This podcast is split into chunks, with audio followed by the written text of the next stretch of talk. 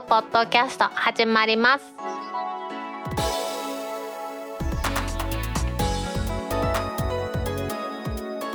皆さんこんにちは。2022年7月22日タックポッドキャスト3第18回目の始まりです。この番組は天王寺アップルクラブの大道と今日のオープニングでご紹介したいのは IT メディアニュースの au 通信障害で公衆電話に注目集まる。初めて使う人増え Twitter には使い方指南もという記事がありましたのでそちらを元にですねいろいろとお話したいと思います。記憶に新しい4月の初めですね7月2日から4日の16時頃まで経理利合においてですね携帯電話網の障害が発生しましてなんと62時間日本の電気通信事業上まれに見るぐらいの大規模な障害が発生しました。これでですね注目を集めたのが公衆電話とリスナーの伊達直人さんから7月6日にいただいたツイートでは緊急用にテレホンカードを財布の中に入れている。出番はないけどと書いておられます。伊達直人さんは多分 au じゃなかったんでしょうね。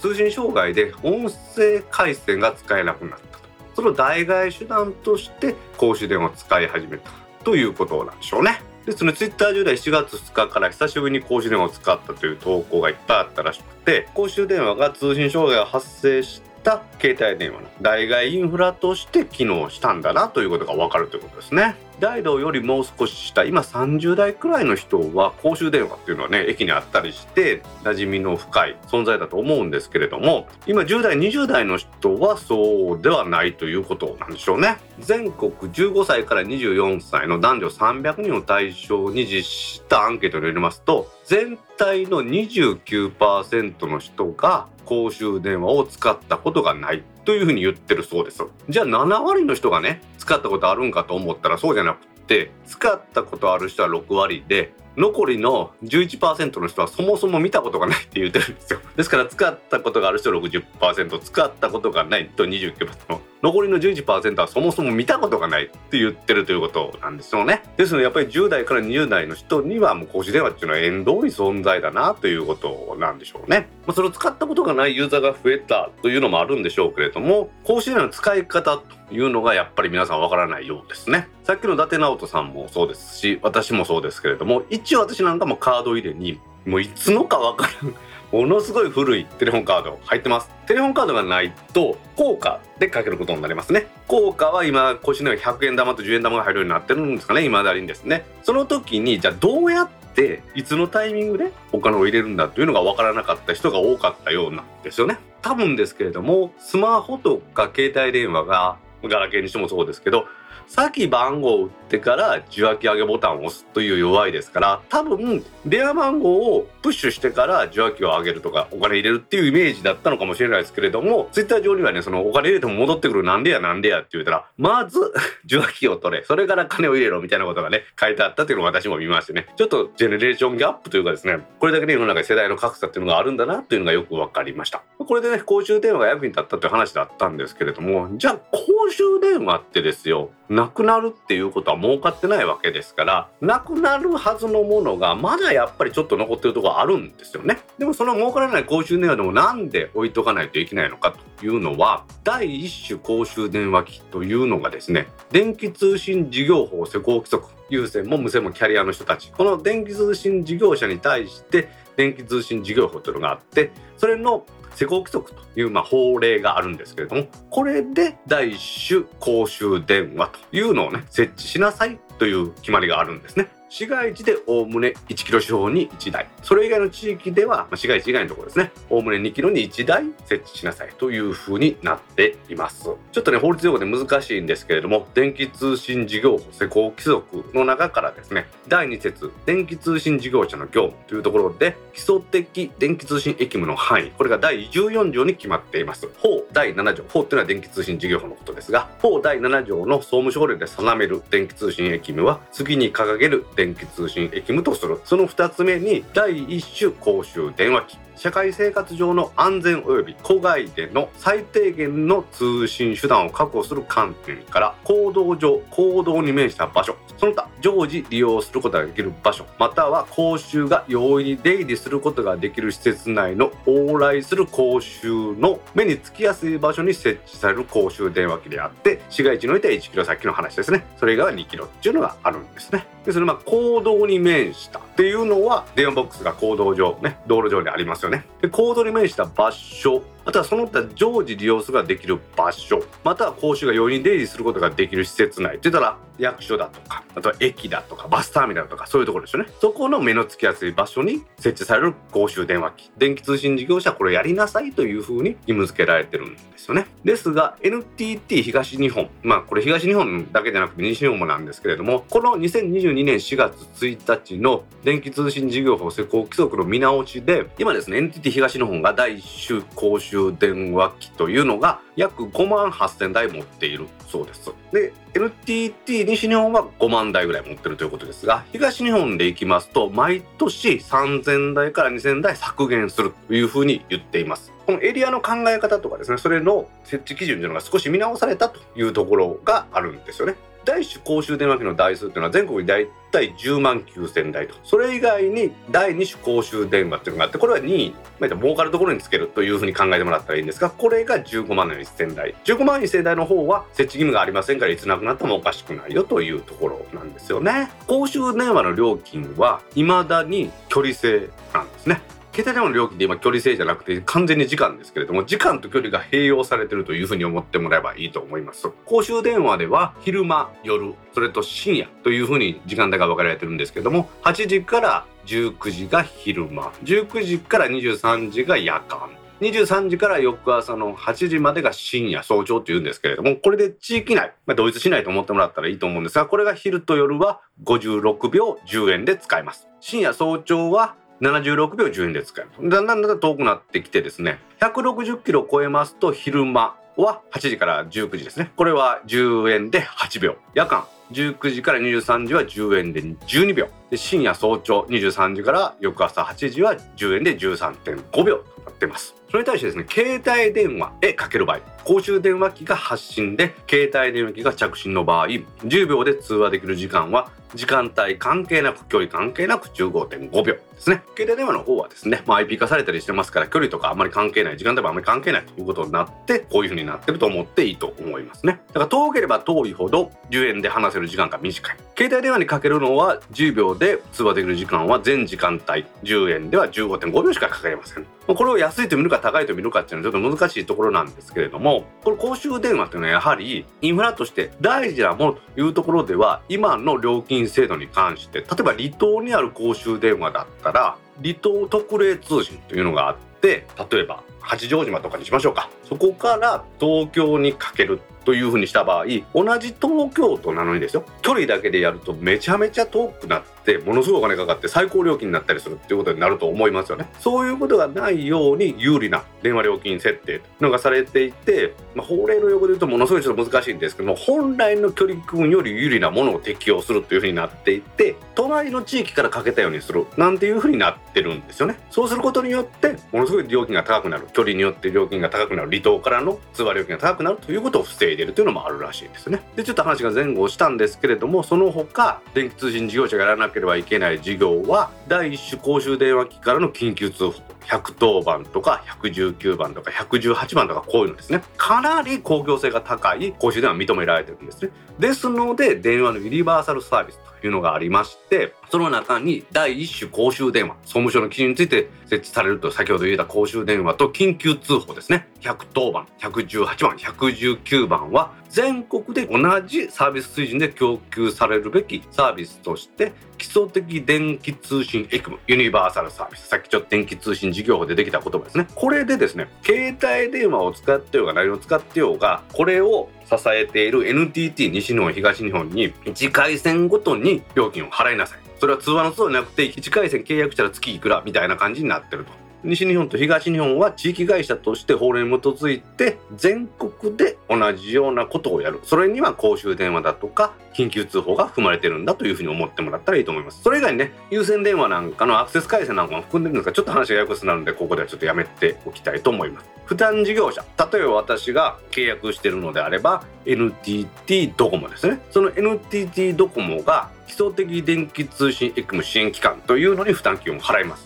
今月2円か3円だったと思います。その基礎的電気通信駅務支援機関というのが交付金として適格電気通信事業者。ということでこれは NTT 西とか東にお金を払うというふうになっています。この負担事業者ですね。我々が契約している電気通信駅もやってる会社、まあ、ドコモだとか au だとかあとは MVNO である IIJM とかそういうのがその負担業者なんですがこれを負担事業者が直接負担するか利用者に負担を求めるかという点については各事業者の経営判断に委ねられています。でもほとんどのところがユニバーサル料金というふうな形で利用者に求めてるんですが楽天のアンリミットのところを考えてくださいね。以前7月までは楽天アンリミットは無料で運用ができました。その時もユニバーサル料金取ってませんでしたのであの時は楽天はユニバーサル料金を楽天が負担してたんですね。ですがですねやっぱり楽天の約款をちょっと探してみましたらユニバーサルサービス料金は8月に請求する7月分より他の携帯電話会社と同様にお客様に負担いただきますということでもし明細があればちょっと見てみてください。ユニバーサル料っていうのがありますんでね。さらにはですねちょっと話が出てきたのでついでに言いますと電話リレーサービス料金というのもこれ実はあるんですね。これは聴覚や発音に困難がある人いわゆる耳の聞こえない人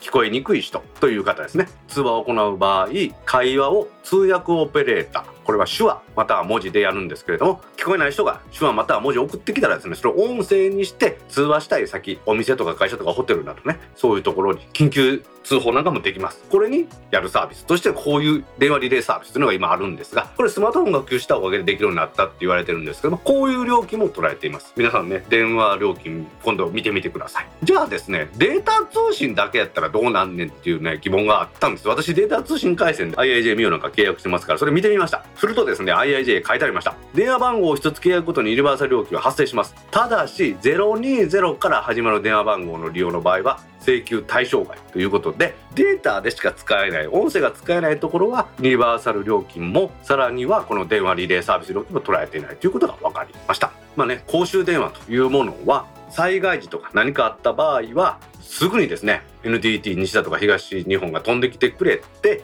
例えば皆さんの避難所に更新をつけたりだとかしてくれます。そこにやっぱり維持するというものはですね採算を度外視と、ま、いうわけではないんですけれどもどんなことがあっても確保するべき通信ということで皆さんが平等に負担するべきだということでユニバーサル料金などで維持されているということでした。それによってね未だに撤去されていない公衆電話というのはあるということなんですね。ほとんど使われていなくてもそこに儲けがなかったとしても公衆電話というのは当分の間残ります。ただし法令のね改正なんかによりまして数は減っていくんだということですが何かあった時はやっぱり公衆電話ね使えると思います。皆さんもねもう一度公衆電話の使い方というのを思い出してあの緑の公衆電話で通話してもらいたいなと思います。それではタックポッドキャスト3第18回始まります。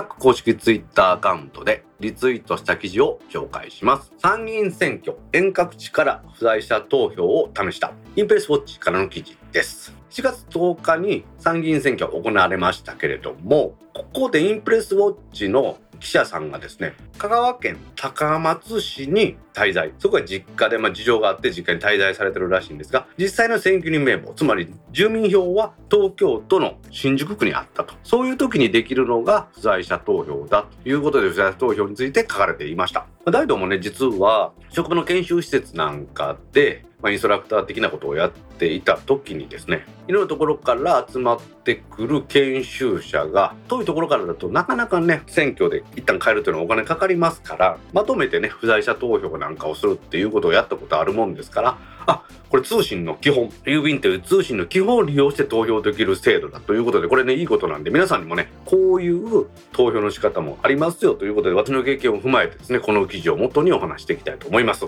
記事からちょっと読みますね。日本の選挙制度では期日前に投票できる制度が複数用意されている。それは期日前投票不在者投票在外選挙制度の3種類となっています。このうちね皆さんも使ったことあるんじゃないかと思うのが期日前投票で投票日の当日に仕事が旅行とか予定がある人が期日前に行われるということです。まあどうしてもね投票日自体は日曜日に設定されることが多いですからその日に遊びに行ったりするとかねレジャーに行ったりするとねたまの休みですから皆さんそういうところ行きたいと思いますのでそういう時に結構ね期日前投票を利用してる人多いと思います。期日前投票は、まあ、投票日に用があってという人は便利な制度なんですけれども自分の住民票が登録されている名簿登録地選挙人名簿ですね。これが登録されているところでないと期日前投票っていうのは行えないんですね。つまり住んでるところ住民票があるところに住んでって選挙の統一に行けない。という時は期日前投票なんですがこの記者さんのように住居の実態というのは東京にあ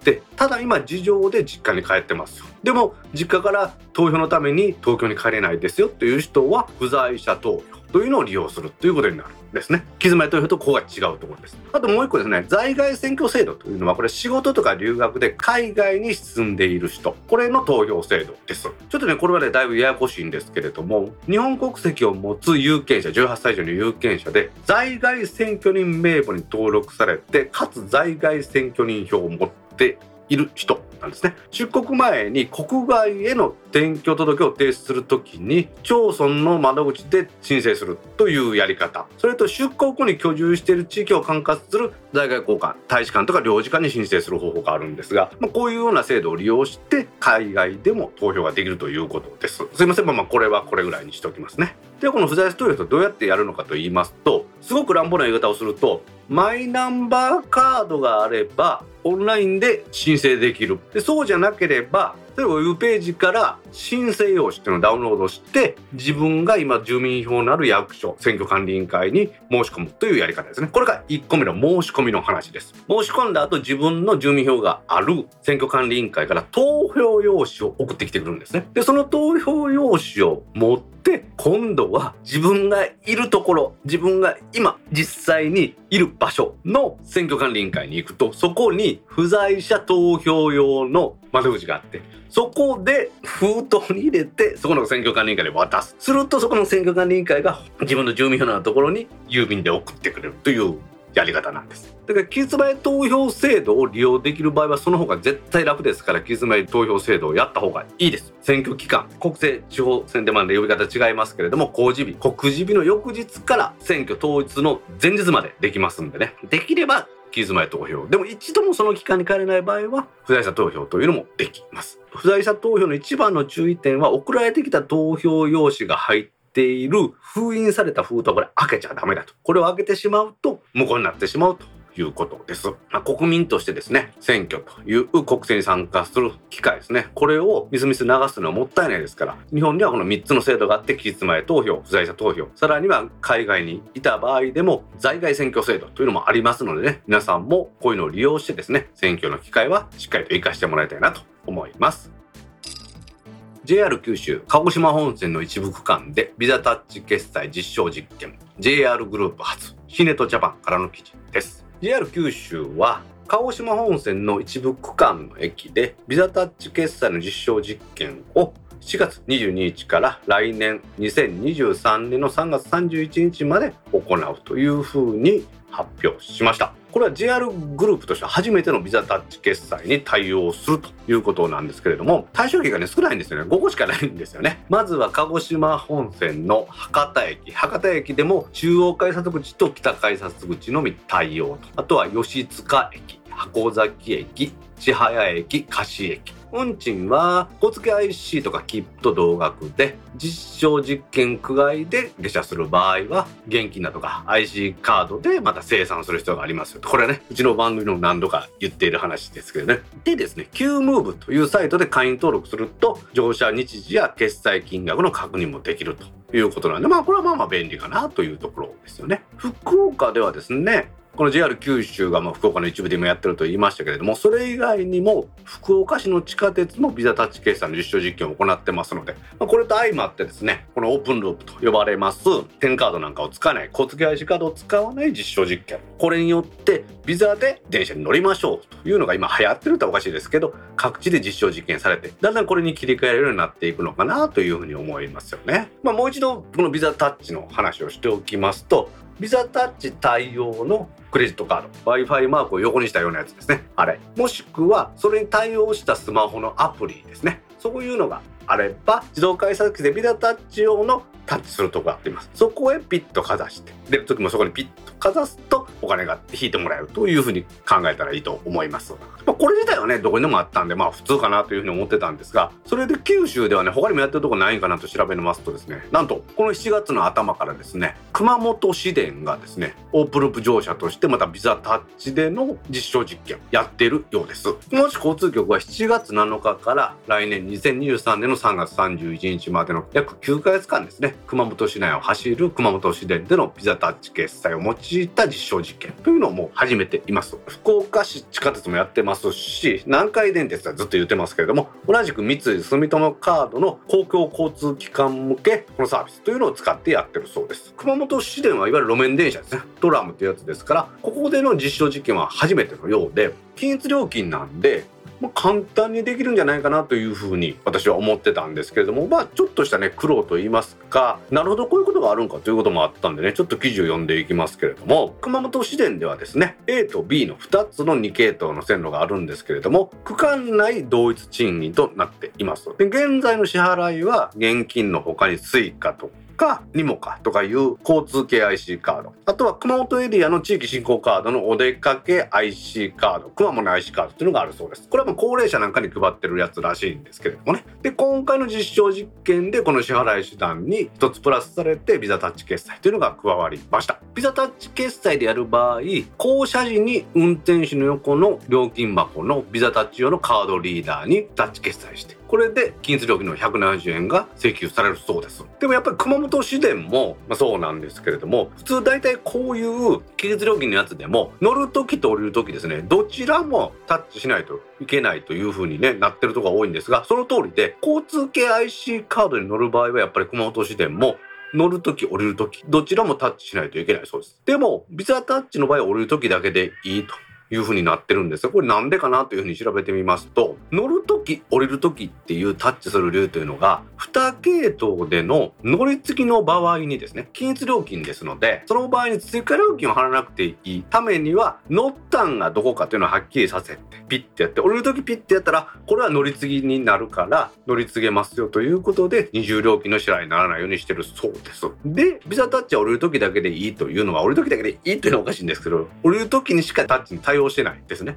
その代わり今言いました乗り継ぎができないですよと。乗り継ぎたい場合は運転手さんに行ってどこどこから乗りました。ここで降りて乗り継ぎたいですって乗り継ぎ証明書みたいなのを出してもらうことになっているそうです。あなるほどなというふうにちょっと思いましたね。まあそういうところはまだ全部ね全ての熊本市電としてのサービスに対応してないところかなというところではありますよね。熊本市電はその43両ある車両のうちですね16台をもうすでに対応車両にしてですねかなりやる気にはなっていると。熊本市の交通局としても観光客特に海外の観光客の方が復活してくる中での支払い手段の多様化の狙いの一つというのがやっぱり大きいようですしさらには同じ路面電車で広島電鉄広島市内走ってる広電ってやつですね。こちらが交通系 IC カードのパスピーというのを廃止して QR コード型の乗車システムに移行すると。いうふうにも言ってます。テンカードとかねそういうのをやることによって取られる手数料とかそんなんもあってこの収益分岐点の面から今後どうするのかというのはいろんなとこでやっぱり考えられていてですねここでビザがうまいなと思うのはですね公共交通機関向けの手数料を安くしようと特にですね熊本市電なんかは100円とか200円単位の料金徴収ですからもしこれがですね今までの手数料5%とかそんなん捉えるととてもじゃないけど大変じゃないですかここでその適用せずに小さくしてそしてビザタッチを使ってもらおうというのもやっているようなんですよねこのオープンループのビザタッチでの実証実験九州ではいろいろ進んでるというのはこういう裏事情もあるようです。まあ、10カードも便利は便利ですね。いろんなところで使えるの便利ですけれども確かにクレジットカード1枚で全てできればそれはもっと便利なことだと思いますのでね公共交通機関でのビザによるタッチ決済ですねもっと進んでくればいいなと思います。漫画バンク運営者が中国で摘発。日本円で約60万円の罰金。被害金額は2000億円超えか。IT メディアニュースからの記事です。CODA コーダ。コンテンツ海外流通促進機構は4月の14日漫画バンクなど複数の海賊版サイトを運営していた男性が中国で摘発されたと発表しました。中国のですね情報ネットワーク伝達権保護条例違反としてですね約60万円3万円の罰金が課されて、まあ、さらに33万円の犯罪収益没収がされた。日本人向けの海賊版漫画サイトの運営者が海外で処分されるというのは初めてということでコーダとしてはかなり画期的なことだと受け止めているようです。コーダがホームページに載せた文章によりますとこの海賊版サイトの漫画バンクというのは日本の漫画作品がソーリング形式で無料で読めると。いうようなサイトだったそうです。2019年11月から2021年の10月まで開設されていたんですけれども合計アクセス数は9億9070万回。ただ読みされた金額はコミックス換算で約2082億円相当になるというふうに言われています。被害を受けました角川講談社集英社小学館の出版4社が漫画バンクが利用していたサーバー会社に対してアメリカの裁判所において情報開示命令というのを取得できたそうなんですね。で漫画村事件で捜査していました福岡県警察ですね。こちらのアドバイスノウハウがありますのでそれを受けつつですね開示された情報精査分析しましてそれからですねいろんな情報を精査しまして運営者が中国の重慶市に居住していることを突き止めまして処分になったというようなんですね。この漫画バンクとか関連サイトは中国から画像が見れないように地域制限ジオブロックというのを施していましたので中国内からアクセスできません。ですので中国からはですね侵害実態がないという状態だったんですけれどもコーダがですね中国当局に向け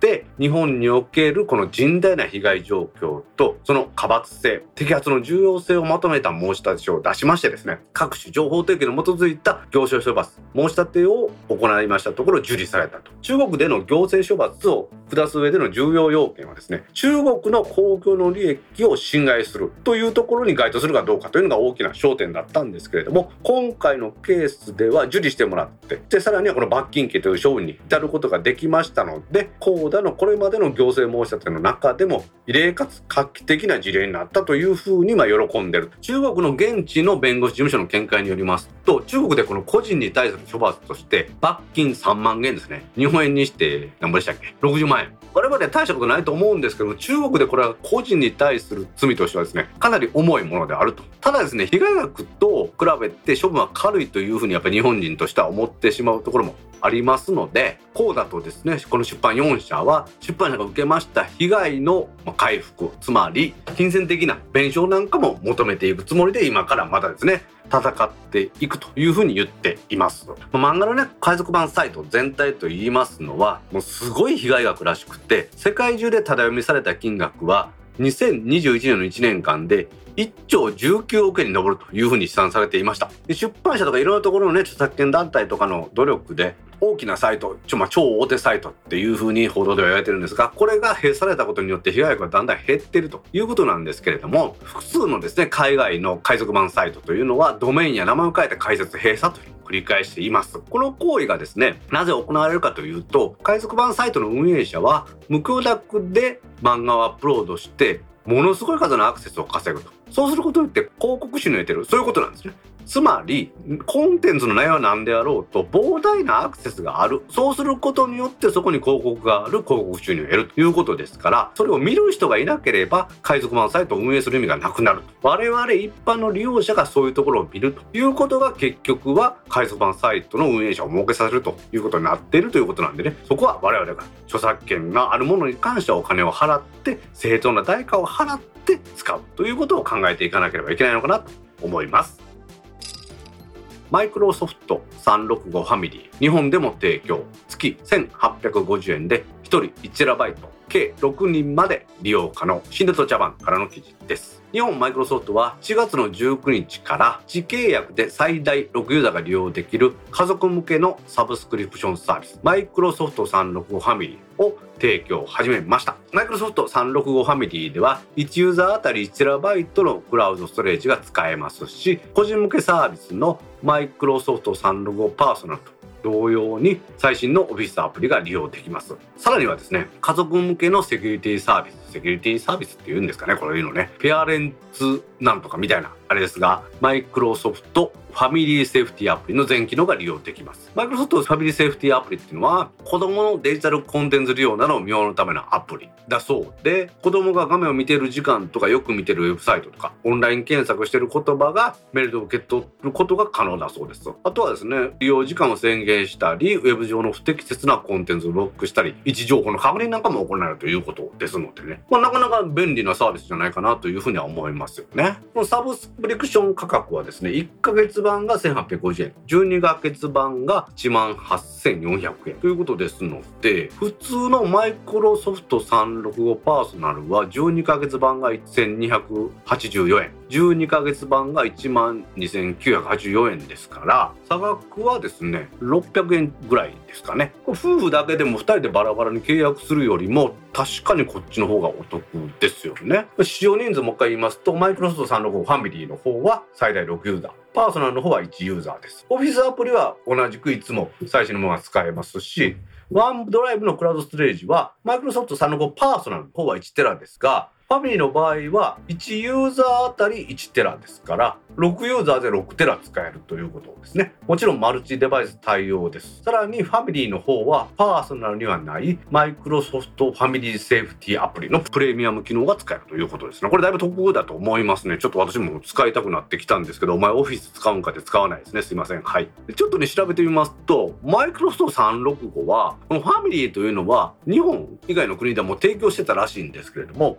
日本ではこのファミリーの設定をやってなかったんですね。なんでかなというふうに調べてみますとですね、商用利用権の有無というふうに書いてありました。マイクロソフト365パーソナル自体を使ったことなかったんで、それ自体の勉強不足で申し訳なかったんですけれども、海外版では商用利用ができないらしいんですね。日本でサービスが提供されますマイクロソフト365ファミリーは、マイクロソフト365パーソナルと同じ利用権ということですので、商用利用が行えるようなんですね。なので、その分、海外のマイクロソフト365ファミリーとは価格差が出てちょっと高くなってるんだというところのようなんですね。日本では、このマイクロソフト365語製品は全て所有利用権が不足しているそうなんですね。だから日本では所有利用権がついてた。そこがあるからファミリーが出せなかった。で、ファミリーは海外では商用利用権がなかったけれども、日本の方が商用利用権があってちょっと高くなってるという解釈のようです。オフィスをしょっちゅう使うというようなことがあればいいんでしょうけれども、これね、まあオフィスを絶対使わないといけないかとかそうでもなくってね私が Apple のアプリで不満があるのはキーノートが Zoom で使うとうまく使えないことがあるんですね。そこがちょっと不満なんでそれ以外のところでは満足してますのでそれだけのためにこのサブスクのマイクロソフトのアプリを使うっていうのもどうかなっていうとこありますんでね。まあ難しいところであると思います。ただもしね今ご家族でそれぞれのライセンスでマイクロソフト365パーソナルを使ってるという方はファミリーに変えるとだいぶお得になると思いますので導入の検討されてはいかがかなと思います。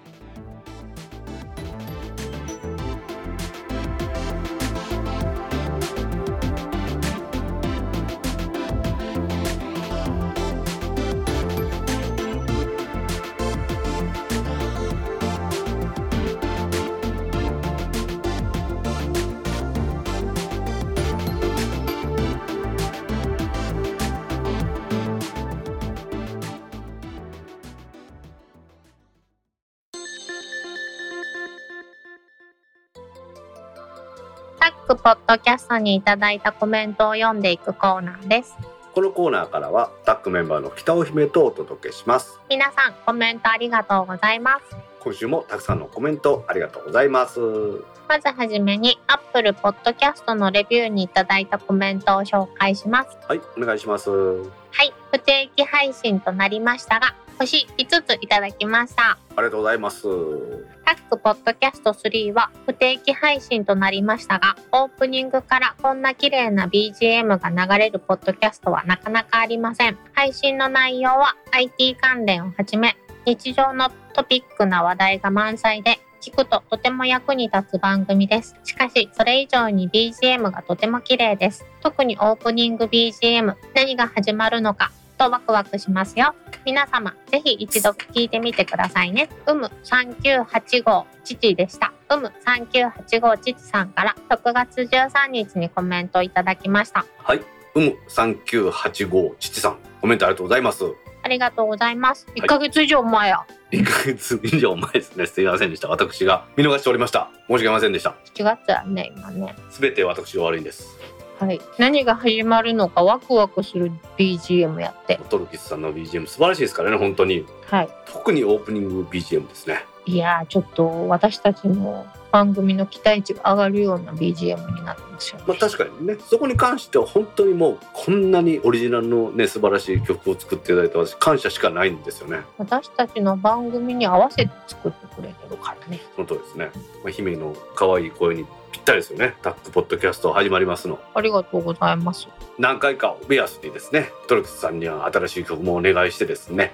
うちの番組にいつもぴったりの BGM を作ってもらってですね、皆さんに楽しく聴いてもらえるように番組作りやっていきますのでよろしくお願いします。お願いします。はい。うむ3985ちさん、お弁当ありがとうございました。ありがとうございました。続きまして、Facebook ページにいただいたコメントの中から一部を紹介します。はい、お願いします。マイクロチップ、我が家のワンコは6ヶ月弱でうちに来た時からつけてます。ペットショップの子ですが、こちらからお願いしたわけではなく、最初からマイクロチップ込みでした。まもなく12歳になりますが、幸いお世話になったことはないです。三井康弘さんから7月9日にコメントいただきました。はい、三井さんコメントありがとうございます。ありがとうございます。これはペットショップで販売するあとはブリーダーが販売するワンちゃん猫ちゃんにはマイクロスチップの装着が義務化されるというお話ですが、はい三井さんが飼われてるワンちゃんはもう12歳ですからもう12年ぐらい前にはこんなね意識の高いペットショップがあったということですね。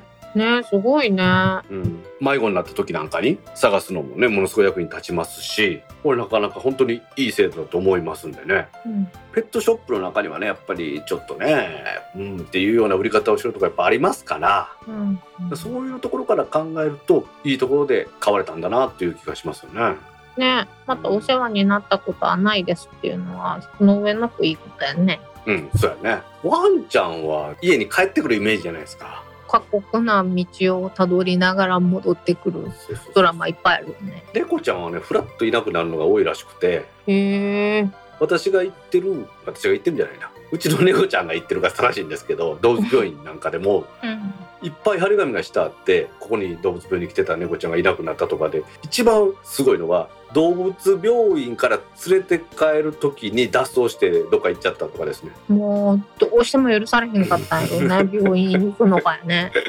あるんだなってのもよく分かりました。ワンちゃんやったら絶対もう飼い主から離れないで一緒に帰るにゃんってなんて言えへんか。一緒に帰るわんって言うんでしょうけどねそういうことがあるんだなということですが、まあ、そういう時もノラちゃんなのかどうかっていうのがね分からない時もピッてやればチップの番号分かるデータベースで問い合わせる飼い主さんが分かるっていうことでねそういう時にも便利だなと思いますのでねマイクロチップこれから装着してくるワンちゃん猫ちゃん多いのかなと思いますはい。三井さんコメントありがとうございましたありがとうございました。続きまして、 Discord サーバーにいただいたコメントの中から一部を紹介します。はい今週はもうレビューだとかフェイスブックだとか Discord だとかいろんなのがいただけてますけどでも半分ぐらいは au の話。あじった。続きお願いしますはい。au の障害のお話。さすが大道さん、わかりやすい説明ですね。私は KDDI の高橋社長の記者会見に感激しました。あそこまで細かいことを把握して、すべての質問にきちんと答えていたことはすごいことです。あれは本人がしっかり理解しているからこそできることです。私も技術者の端くれとして、いつまでも勉強しなければならないと心底思いました。木沢智和さんから7月8日にコメントいただきました。木澤さんコメントありがとうございます。ありがとうございます。ウッドストリームのデジタル生活の木澤さんからいただきました。au 障害のお話。これこれだとちょっと何て書いてある？もう一回読んでもらっていい？KDDI の高橋社長の記者会その前見にその前その前。その前その前へえ、ちょっと分からへん。au の障害の話？そっからその私はの間のとこ。そう、なんか、切れてるんちゃう？切れてないわ。うちの猫は消してないです今日は。大道さん、分かりやすい説明ですね。ああまあさすが大道さん分かりやすい説明ですねってことあ、ねささすがも必要やった。まあさすがも必要ですね流れ石も必要ですね失礼いたしました。分かりやすい説明を心がけてね一生懸命やってますがねやはりでもどうしても回りくどくなったり難しくなるっていうのがありますので聞いてやっぱり反省するところあるんです私もね。なのでそこはやっぱり原稿の作り込みかなと思って一生懸命やってるんですけどみんなに知ってもらいたいことが多すぎると、まあ、それはそれでまたわけわからん説明になるということでうん。自分が伝えたいことは何かこの話で肝となるのはここだというのを決めてそれに関して補足する説明をすることによって分かってもらえるというように心がけてますこもっと褒めてもらっていい？う。さすが、大道さん、分かりやすい説明ですね。あありがとうございますなのでたくさんの量の解説はできてないと思うんですけれどもそこに的を絞って解説するということに説明するということに関してはまあまあの出来なのかなと自分でも思ってますようやった。でもね延々とその話1時間されたら嫌でしょ？うん、私は結論だけでいいよ。なのでうちの解説は長くても10分短いのは5分ぐらいで終わる。っていうふうに心がけてるのはそういうことなんですね。一番長いのはこのコメントのコーナーですから。ただコメントのコーナーもコーナーが長いだけで一つ一つのコメントがそんな長いわけじゃないですからね、うん。まあ、私のことを褒めてもらうとどうしても長くなる傾向になるんですけどじゃあ、この辺で。はい、木田さんもね技術者の端くれとしていつまでも勉強しなければならないというふうに言われてますがこの高橋社長も素晴らしいと思いましたしやはりその顧客に対してきちんと精神性説明して自分たちのミスはミスで認めてやるという姿勢もですね見習いたいと思いましたはい。というわけでねこういう障害ですねあまり起こらない方がいいと思いますけども起こった時はトップがきちんと説明するという責任を果たせた会見だったと思いますはい。木田さんコメントありがとうございましたありがとうございました。続きまして、第17回聞かせていただきました。今回の KDDI の障害の説明、大変わかりやすかったです。私も iPhone も au データ通信はできたので、家族とは FaceTime オーディオでいいと思っていました。嫁が隣の空き家で鳥が死んでいると言ってきたので、確認すると、悪赤霊のヒナが巣立ちをしようとして、巣に足が絡まり、ぶら下がった状態でまだ生きていました。悩んだ末に巣の方を切って下ろしたのですが、怪我をしているようで飛べません。ネットで対処法を検索、家の固定電話で自然環境課に電話をして野鳥病院を紹介してもらい連れて行きました。そこで思ったのは家の固定電話がなかったら何もできなかった。もしこれが人間だったら119に電話ができない。一刻も争うのに近所の人も au 携帯回線のみで固定電話がなかったらと思うと怖くなりました。電話というインフラは本当に大事なことを実感しました。イクラムさんから7月10日にコメントいただきました。はいイクラムさんコメントありがとうございますありがとうございます。イクラムさんは KDDI の障害で au だったんですけれどもデータ通信ができたっていうことですねあの障害は LTE 音声交換機 VOLT の交換機の障害が主だったんでうんしかも iPhone はデータ通信はできたということらしいですね。へえ。Android の方は音声通信ができないとデータ通信もできない多いらしいですね。うんうん、まあ機種ごとにカスタマイズされてますけどうんそういうのがあったんですけど iPhone の方はそれがデータができたら FaceTime オーディオあとは Skype アウトっていうのがあって Skype の ID からうん電話番号ある時にもあれかけれるんですよね。うんうんマイクロソフト365とか契約しとったら確か60分無料とかあったはずですね。へうえ。ん、相手が固定電話だったとしてもかけれたとは思うんですが緊急通報はダメだと思うんですね確かね。うーんイクラムさんの場合はさらに固定電話があったので、うんまあ、役所の自然環境課なんか連絡されて野鳥病院を紹介してもらったということですけれどもうんやっぱり電話というインフラは大事音声通信でないとまだできないってことは多々あるんだなということは感じますよね。はいこれ実はね私お好み焼き源さんに電話したんですよあの日。へえ。ほんだらね電波の届かないところにあるかってあ源さん au やったわと思って、うん。でうちの姉とタクシーに乗ってうん。天王寺の駅に向かったんですけどその時タクシーが前を通ったら源さん空いてました。あ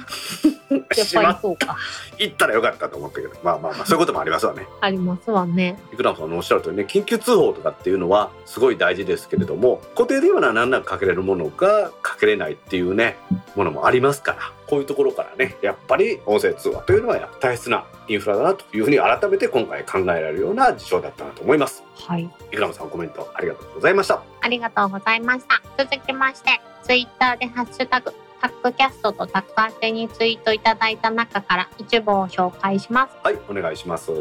い。augm 大阪、ジュライ2022、録画にて全編見ました。始まる前の準備トークが何気に一番面白いと言ったら失礼でしょうか。あ、もちろん本編もしっかり拝見しましたよ。秀則さん、ゴーさんから7月4日にツイートいただきました。はいヒロさんコメントありがとうございます。ありがとうございます。はい、エイジェム大阪ジュライ2022無事終わりましてですね。エイジェム大阪の YouTube チャンネル。そちらに録画残っています。それをヒデロさん見ていただいたようですね。ありがとうございます。ありがとうございます。13時からプログラムとしては開始だったんですけれどもうん、13時ぴったりやるっていうのねなんかあの商業廃止みたいなそんな怖いことできませんのでうん、なのでちょっと前からいつもやるんです。15分ぐらい前から。ズームで皆さんつないでで OK、OK ですね、OK ですねとか言って、じゃあ配信、はい、開始しますって言って、音声どうかなとか言ってみんなにね、確認してもらって、13時に備えるんですけど、うん。まあ、そこでの話っていうのがまあね、面白かったということなんですね。みんな数やもんね。どんな話をしていたか気になる人はちょっとそれ、録画アーカイブ見てください。楽やな。いや、ここで言いにくいようなこと言ってましたんで。なるほど。今回の配信するにあたってはですね iMac 本体のディスプレイとそれの拡張ディスプレイこれで合計2枚。それプラスして MacBook Pro ともう1枚 Amazon の FireHD のタブレットで見てたんですね。へ配信の確認あとは Zoom の確認とかあと OBS っていう、まあ、配信のソフトとかですねそんなんでやってたんですけどいつもはそれにプラスして私 Twitter なんかもやってたんですよねうん。今回はなんとうちのタックが誇る優秀なスタッフの佐竹さんという人にはい。はいツイッターお願いしたんですようん。すごい勇気。と思ったでしょ？うん。全てこのタイミングでこのツイートを流してくれって言って全部原稿書いて渡しましオペレーターってことやな。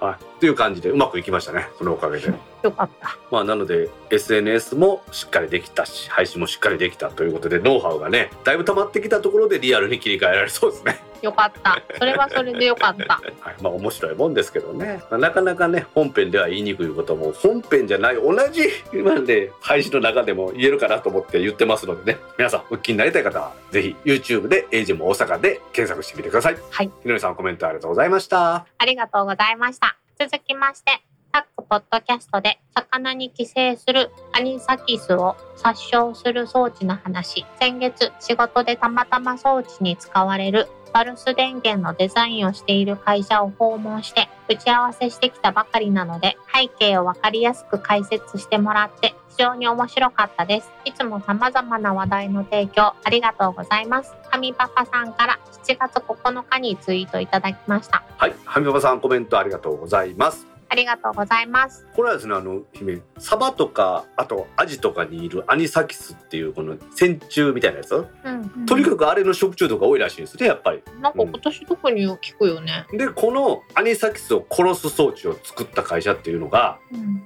実は水産加工会社でうん。結構大きな水産加工会社でアジとかそういう小さい魚の加工業をやっててうん。アニサキスが流行ったおかげで本当に出荷量が減ってるらしいんですよね生でみんな食べてくれなくなってうん。でこれでもう素人やけどもアニサキスを殺す装置っていうのを作ったらしくてそれがこうドーンと電気流して殺すっていう装置なんですけどねうん。これなんでそのサバとかアジはそういうのにこだわるかというとなんかあのマグロとか大きいのあるじゃないですかあんな冷凍するとアニサキスも一緒に死ぬらしいんですよ。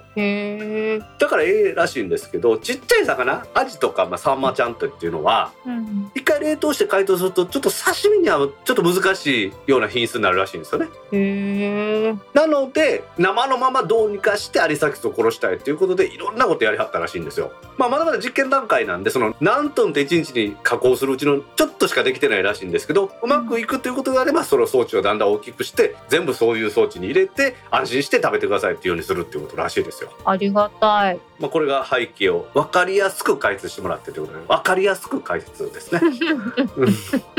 はい。わかりやすかったです。珍しいね姫がわしのこと褒めるってうん、なんか、あの、アニサキスはそうなんやと思って。あ皆さんに分かりやすく何度も言いますけど説明できるように勉強してこれからも配信続けていきますのでよろしくお願いしますはい。はい、マポさんコメントありがとうございましたありがとうございました。続きまして、タックポッドキャスト拝聴今回の au の事件はそういうことだったんですね。なんとなくは分かってましたが、とてもよく分かりました。さすが電波の人。説明がうまい。ひまちゃんから7月11日にツイートいただきました。はいもう一つ行きましょはい、タックキャスト拝聴 au の通信障害の件、腕まくりして聞き始めたけど、頭がぐるぐるし始めたあたりから、遠くからニャーニャー聞こえてきたので、巣は現状と思ったら、そうじゃありませんでした。坂出プラスさんから7月8日にツイートいただきました。うはいひまちゃんプラスさんコメントありがとうございますありがとうございます。ひまちゃんからもとてもよく分かりましたということですね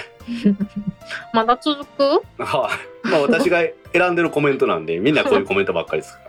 さすが電波の人って言われてね。ら ありがとうございます私もそれは思います。プラスさんはですね、ニャーニャーニャーニャー確かにオープニングで au の話してる時ニャーニャーニャーニャー言ってたんですよ。今日もニャーニャーっていうか喋っとったよね。今日はね、うちの長男猫が私のこのデスクの横のキャットタワーの下で寝てたんですよ。でそれ自体は全然問題なかったんですけど、私と目と目が合った瞬間にシャーッと怒り出して。で、そこに漫画悪いことにですよ、三男猫が入ってきて、うん。でちょっかい出したんですね長男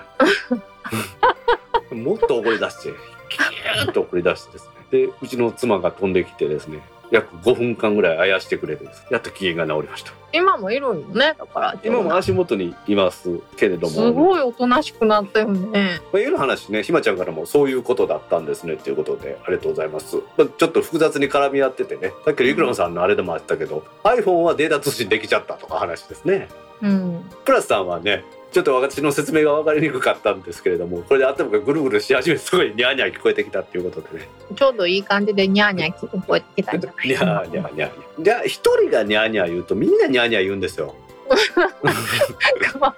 鼻出た。姫も分かるでしょ？鳴き声違うのがニャーニャー言い出して最後になんか喋り始めるんですよねうん。喋るね。うちの三男猫は特にあの病院連れてっても病院の先生が「この子はよく喋りますね」って三男なんや。私、長男やと思ってた。長男は怒ってばっかりですへえ。この私のデスクに乗ってくるのも長男ですね大抵 また一番大きいやろ？そうですね。これからもね、できるだけあの雑音はカットしたいと思いますけれども、また大きな雑音が入ったら許してください。はい。ひまちゃん、プラスさんコメントありがとうございました。ありがとうございました。続きまして、お肉を目の前にして嬉しそうないい表情を見せているのがとっても可愛いですね。だから肉姫って名前がついたというのがよくわかるいい写真ですよね。さすが美人ポッドキャスターとみんなに言われるだけあると思わせる写真だと思います。信玄さんから7月14日にツイートいただきました。はい、信玄さんコメントありがとうございます。ありがとうございます。はいこれ奇跡の写真よね。奇跡って言うなよ、自分で。なんかちょっとな、うんあの、奇跡の一枚すぎて読むのためらったもん。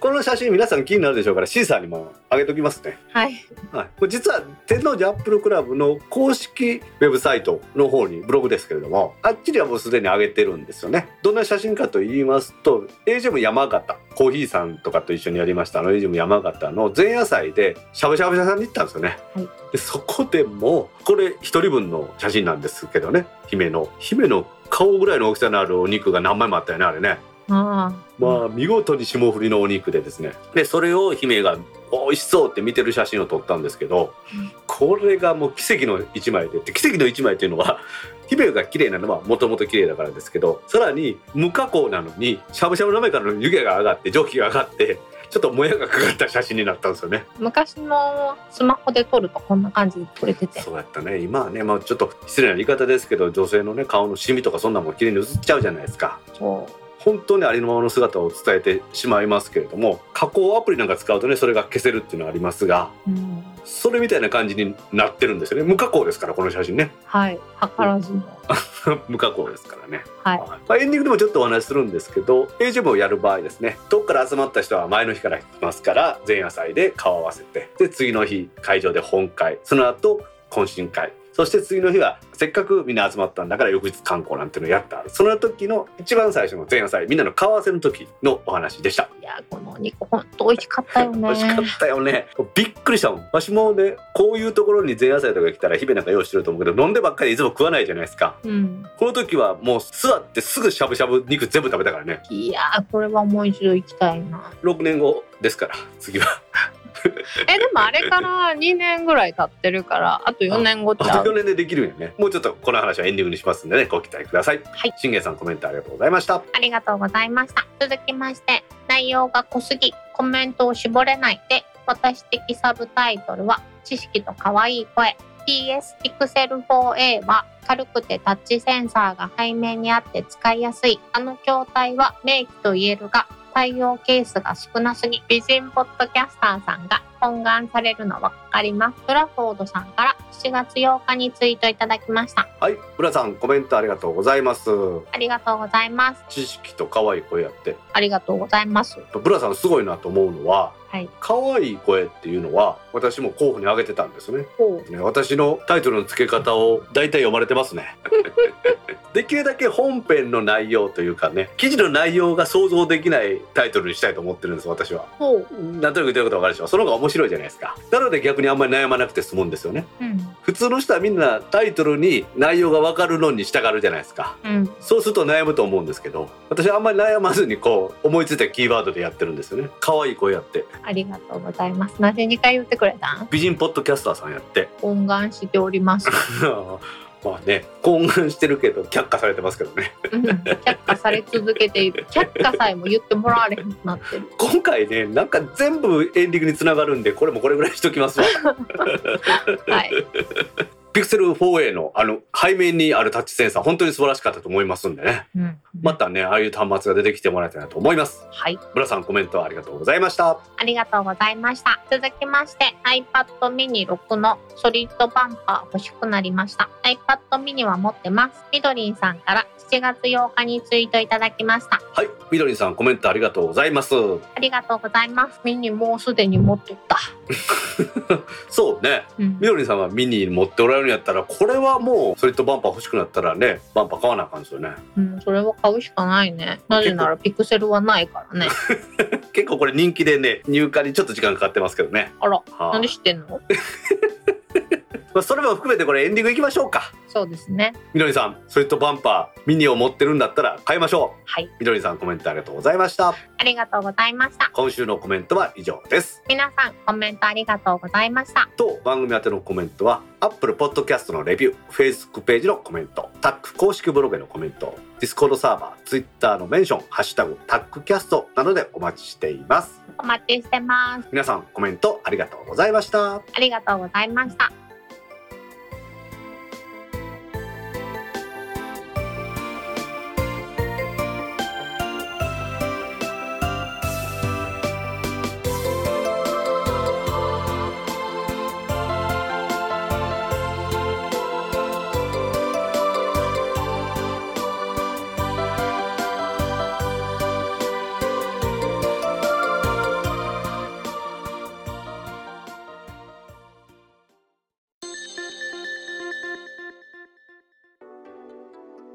クポッドキャスト3第18回もエンディングを迎えましたはーい。結局 iPad mini 買いました、うん。でしょうね。ほら、私の予想大体当たるやん。まあ、理由はもう分かってますよね皆さんギルドデザインさんのせいにしてんの。そうなんですよ。ギルデザインさん、ね、この三重のバイク部品メーカーさんがソリッドバンパー iPhone のやつとか出してるんですけどそのギルドデザインさんがついにですね iPad mini 6のバンパーを出したんですよアルミ製の。うん。それ欲しいじゃないですか。使いたいじゃないですか。うん。今度は本体買うしかないでしょ。なんかちょっと目的と手段が間違ってる。でなんで？目的はギルドデザインさんのソリッドバンパーを iPad mini 6が使いたい。でしょ？もうもはや iPad に失礼だよね。iPad mini に失礼だよね あはい。結構値段したんでびっくりしましたけどね。こんなこんなことなら値上げ前に買っておけばよかったと。まあそうでないだよね。7月から値上げされてますからね。はい皆さんもご存知かと思いますが iPad mini 第6世代ですね。A15 バイオニックのチップを搭載しました6コアの CPU のモデルなんですけれどももう最近クラウドで使ってばっかりでで家で w i f i があればもう内蔵ストレージは64ギガでええかなと思ってたんですよね。うん。でセルラーモデルはどうしても w i f i モデルに比べるとちょっとお値段も高いじゃないですか。うん。家電量販店行ってですよ。うん。ポイントとかもつくしねそっちの方がええやろと思って行って「あのすいません iPad ミニ6ください」みたいなこと言うたわけですよ。うん。あのセルラーモデルの64ギガありますかね？言ったらその学校卒業したての女性の従業員の方であの名札にあの初日者マークが貼ってある人やったんですね。うん。あんなすぐ在庫を確認しますのでお待ちくださいみたいな感じでこうなんかあのピピピっていう端末あるじゃないですか手元のやつで。うん。あれ見てなんかロケーション見たんでしょうね。バーって行って帰ってきはったんですよ。ほんだら64ギガモデルありますって。ちなみに256ギガモデルもございますよみたいなこと言われてですね。うん。お値段の差はこんなもんでね。うん。アップルの場合は内蔵ストレージは増やせませんので大きいのを買われた方がいいと思いますみたいなトークされてですね。100点じゃないですか言うてること。そこ？あおじさんとしてはですよ。なんかもうそんなん分かってて64ギガ選んでんねやって言えないわけですよね。そんなん言われたら。あそう？あじゃああの256ギガモデルもらうわセルラーでって言って。それ260おじさんに同じこと言われたら「いや64でええって言ってるやろ」ってちょっと怒るところや。いや多分ですけど私は、まあ、それを言い訳に2頃モデルを買ってますね。うん。買いたかったんや。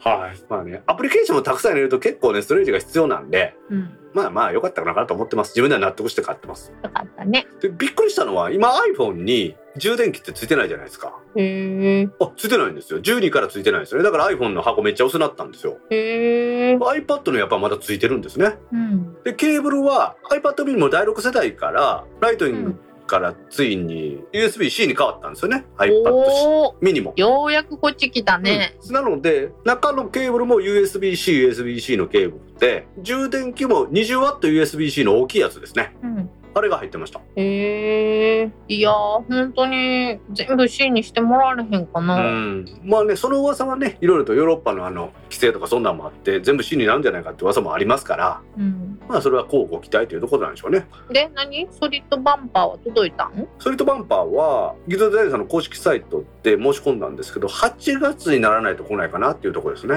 おー大人気やね。うんしかもねやっぱりあれ手作りじゃないですけど一個ずつ削って作られてるからやっぱり時間かかってるみたいですよね。は今回のその iPad mini 用のソリッドバンパーですねギズデザインさんのやつは純正のスマートフォリオケースなら干渉せず付けられるということなのであの液晶面側画面側は風呂の蓋になってて裏はベタっと1枚でっていう交互するやつですね。えー、ソリッドバンパーつけて風呂の蓋つけてるの見てみたい。うん。私もぜひそれやってみたいんでまたそれ来たら写真アップしますわ。えソリッドバンパーは何色？もちろん赤です。でお風呂の蓋は？黒です。おー。赤いもんと黒いもんしか持ってませんから私。ちょっとなんかやらしい色合いになりそうやな。いいでえしょうね。ちなみに本体は、本体もあの黒ではないんですけれどもうん、スペースグレーってやつですね。あ私あの色好き。私もほとんどスペースグレーなんですよね iMac は赤ですけどね。でそれで、まあ、iPad も家に置いて使ってたんですけどうん。これでユニバーサルコントロールっていうのが Mac にはあるんですよね。うん、MacOS のモントレーの12.4以降。で iPad やったら iPadOS15.4 以降が動いてるデバイス間で利用できるやつでキーボードトラックパッドこのキーボードとかトラックパッドをそのまま他の Mac や iPad に利用できるっていうことなんですよ。へえ、うん、ですのでカーソルをピッピッと動かしていってで Mac の画面からカーソルが飛び出したら次 iPad でそのカーソルが動くとかそんなのができるんですよね。へえで iPadOS を私15.4にちゃんと上げてでそれできるかなと思った時にふと考えたらですよ。さっきの AGM のところでちょっと話したんですけど私横にアームにつけて MacBook Pro 置いてるんですよ。うん。でこれももちろんモントレーの12.4以降なんですよね。うん。でこの間ってカーソルやり取りできんじゃないのと思ってやってみたら見事に MacBook Pro でも iMac のトラックパッドからのカーソルが 動いてました。今までもできてたんですね 全然そんな気ないんで私そのたんびにあの MacBook Pro の本体のトラックパッドとキーボード触ってました。まあ、そういうわけで今 iMac 本体それの拡張ディスプレイを左横にそして iMac の右横には MacBook Pro iMac の下には iPad mini を置いて一つのキーボードマウスで操作してます。まあそもそも4つもいるのかっちゅう問題よね。やっぱりいりますよ。も大阪の中継する時とかいりますから。まあ年に3回4回ってね。なんやったらこれからリアル開催になるけど。はいまあ、そういうわけで私自身としてはこの iPad mini 6買ってですねだいぶ幸せな気分になってますもうあとはバンパー届くの待つのみやね。待つのみですね。まあ、そのね、アップルユーザーが、私みたいにこんなね、アップル製品に囲まれて幸せになってるメンバーがいっぱい集まります AGM の話何度も出てますけれども、はい実はですね、今年の秋、なんと2カ所でリアルの AGM が開催されるという情報をキャッチしました。おちょっとね、思い起こせばの話をさっきしていいですか？はい。思い起こせばですよ、私がリアルの最後の AGM に出たのは、2020年2月の AUGM 山形なんですよ。あの、雪がほぼ降らなかった2月開催そうですね。ね。姫も行きましたよね。はい。楽しくやってねさっきちょろっと話しましたけど前夜祭でしゃぶしゃぶ食べて山形駅前の山形テルサで開催して山形駅構内のあの、ね、大きなビルの中で懇親会やってでうん次の日はみんなでね旧山形県庁舎とか見に行ったりしてですねお蕎麦食べたり酒蔵の見学行ったあれですよあれが最後でみんなその後中止やったんですけどうん。なんとこの10月 AUGM in 那覇というのがまず行われますイエーイこれだけではダメですよ。その次、11月には AUGM 長崎プラス2022が行われます。プラスって何？プラスっていうのは、アップルザグループミーティングだけだとアップの話になっちゃうじゃないですか。うん。プラスとして IT 関連情報もやりますっていう考え方です。おー。うんまあ、大阪ではね、プラスと言ってないんですけど、IT 関連情報はもともとやってるんですけれども、うん。分かりやすくするために、長崎の方はプラスというのをつけてられてるようですね。具体的なことを言っていっていいですか？はい。まずはですね、AUGM in 那覇。こちらは10月15日の土曜日に那覇市内で開催されます。いいねはい、こちらはですね、アップルクラウドユーザーグループという新しいユーザーグループが立ち上がりました。この6月に。へー。アップルクラウドユーザーグループというぐらいですから、全国の会員、どこどこの地域で活動するというわけじゃなくて、全国から会員を集めてですね、地域にとらわれないユーザーグループ活動をされるそうです。へー。まあ今ね、本当にオンラインで何でもできる時代じゃないですか。なので昔は UG って言ったら、本当古い話ですよ。Apple 製の使い方なんかをみんなで教え合おうということで、どっかの会議室とか借りたりとかですよ。して、うん新しくこんな Mac 買ったんよって、この Mac はこういうところがこういう特徴で、こういうデバイスが使えるよ。あ、俺これ持ってるの使えるからさしてみようとかってやってたんですよね、みんなで。うんうんそこから発展して、ついにはもうクラウドでやりましょうというユーザーグループさんで、うんどっかに集まれば AUGM ができるということで AUGM in 那覇ということだそうです。へー。で沖縄ではもともと AUGM 沖縄っていう沖縄のユーザーグループさんがやってた AUGM があったんですけどうん。AUGM 沖縄のメンバーと連携する形で那覇でやるっていう形を取るそうです。ほでそれは地元の人も自分たちの ACUG アップルクラウドユーザーグループの方も一緒になってやりましょうという考え方でいいですよね。これ新しい形ですよね。う。ねえ。一つのところでできなかったもみんなで集まってやるそして合同開催して連携してやるっていう形がこれから増えてくるのかなっていう気がしますよねいやー、沖縄いいよね。沖縄いいですよねはいでその翌月11月19日には AUGM 長崎プラス2022ということでこちらは長崎県の佐世保市で実施されます、こちらの主催は Welcome to Macintosh と長崎アップルザグループですね Welcome to Macintosh さんは佐世保市を主な地域として活動されていて長崎アップルユーザーグループさんは長崎市を活動地域として活動されているユーザーグループさんです。でこちらが連合で AGM 長崎実行委員会というのを作られて2009年の初開催から2019年まで毎年開催されて長崎でやったり佐世保でやったりですねあとは1回だけ確かあの長崎空港がうん。大村市とこなんですよね。うん。大村市の長崎空港でやったらみんなほら全国から来る人便利じゃないかということでうん。あの大村でやったこともあるんですよ。便利やった？私はその時あのもちろん電車で行きましたんで。本県には預かれずみたいそうですね大村駅はもうびっくりするぐらいしょぼかったっていう大村の人ごめんなさいな。カットや。というところですね沖縄は飛行機で行くしかないんですけど私はどちらも行こうと思ってます悩ましいよね。長崎って私、中学校の修学旅行以来かも。ああじゃあ10年ぐらい前？そうやね。10年はちょっと言い過ぎたんちゃう？あごめんなさい。せめて20年ぐらいにしてくれる、ねはい、20年ぐらい前ねほんだらね。はい。はい。そういうわけで大阪も考えないといけないなと思ってるんですけどもいよいよね10月と11月に那覇佐世保でそれぞれエイジムが開催されるということで私もねここでねリスナーの皆さんに会えたらなと思ってるんですよね。はい。姫も行けたら行こうやろ両方行きたい。両方行きたいね、まあ、そういうわけでね AUGM なかなか楽しいイベントですもちろんね皆さんにお会いして親交を深めるということもありますしそれぞれが持っているアップル製品に関する情報を交換するそして親睦を深めるといういいイベントですんでね皆さんぜひ参加していただけたらなと思いますはい。私も姫も今のところ参加したいなと思っています。はい。では皆さん現地でお会いしましょう。ね。それではタックポッドキャスト3第18回を終了します。はーい。次回のタックポッドキャスト3第19回の配信は今のところ未定です。はい。では皆さん次回も聞いてくださいね。バイニャー。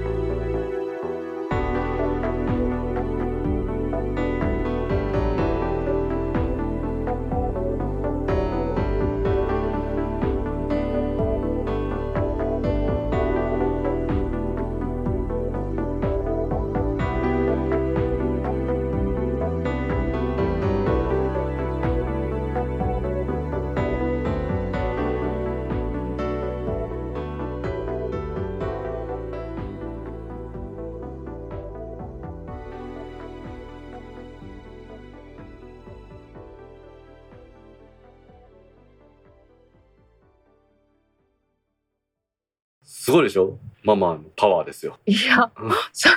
最近本当大丈夫かなとそのまんまでもちょっと面白いけどなって思っててんけどち 全然面白くないです私は。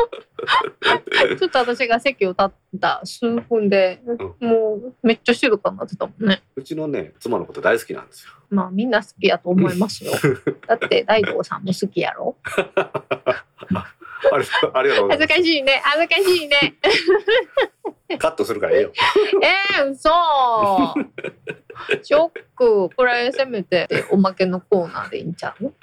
かりました。はい。ちょっとデレデレした笑い声ちょっとレアやで。ひまちゃんとプラスさんのコメントに戻っていいですか？僕もうそういう番組の本筋と関係ないこと好きじゃないんですよね。さ散々いつも言うのに？